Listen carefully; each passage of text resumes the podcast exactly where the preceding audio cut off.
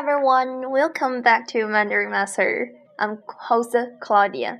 So nice to see all of you in this pretty Sunday.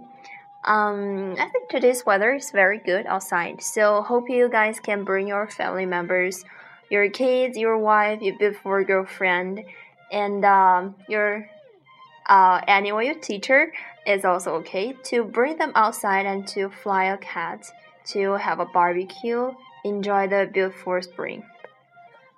So uh, let's get started now. Today I want to tell you a phrase which is 活该. Um, 活该, it is a derogatory term, so uh, use them carefully. 活该. Well, let me separate these two words and illustrate it. 活，活就是活着的意思。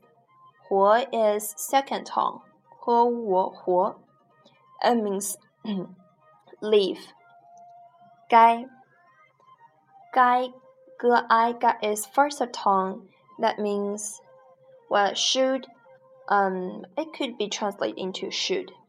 So combine these two words 活该 that means deserve. And uh, it is a kind of adjective. Um, 它是一个贬义词 that is a director term. 嗯，那么有三重意思，活该有三重意思。第一个，你可以把它解释为表示事情注定如此，不可避免。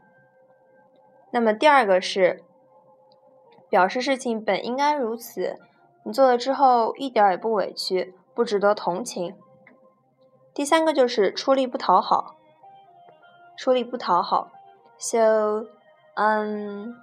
I guess I don't need translate this Chinese into English because 活该 is similar with de de uh, deserve. Um, so let me give you an example.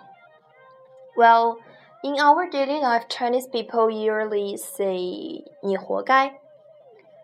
啊、uh,，你帮他做了什么什么事儿，你罪有应得，你活该之类的。